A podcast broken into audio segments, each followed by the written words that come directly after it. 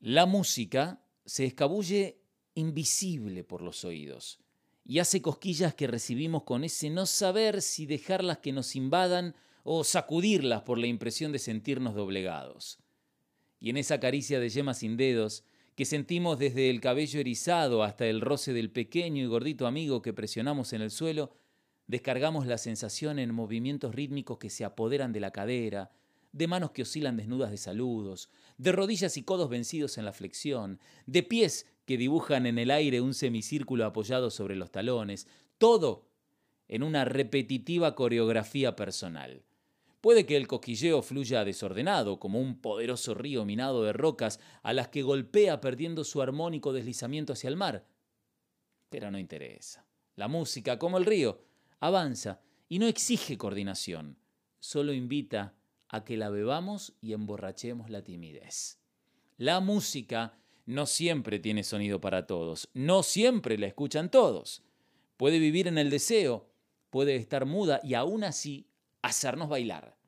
Cuando la abrazamos desde la instintiva inocencia y la llevamos contra el pecho para darnos calor mutuamente, brota como una semilla dentro del corazón.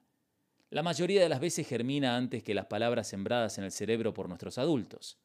Después, la imitación de la técnica de la danza intenta rendirle homenaje cuando los acordes hacen de los ambientes salones de baile, o bien cuando de la nada balbuceamos canciones o golpeamos un plato con una cuchara sintiéndonos parte del todo.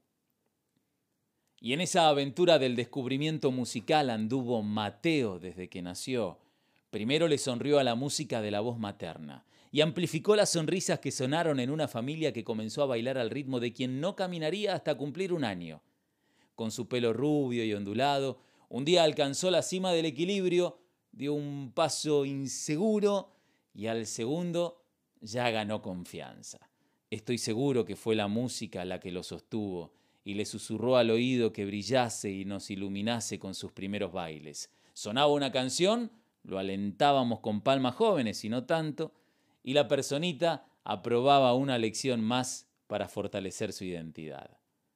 A los tres años, reflejado en el espejo de las acciones de su hermano mayor, Felipe, había aprendido a cantar algunas canciones, reconocía sus nombres y era medianamente consciente de los movimientos corporales adecuados según el ritmo propuesto por la música.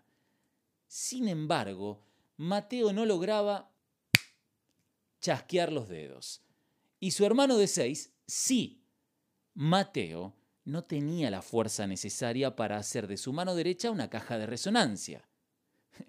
Lo imagino concentrado, mirando fijo sus dedos como caramelos masticables, presionando las suaves yemas del dedo del corazón con el pulgar, ensayando sin saber que lo hacía, buscando un sonido como el alquimista que sueña con encontrar la fórmula para convertir al plomo en oro.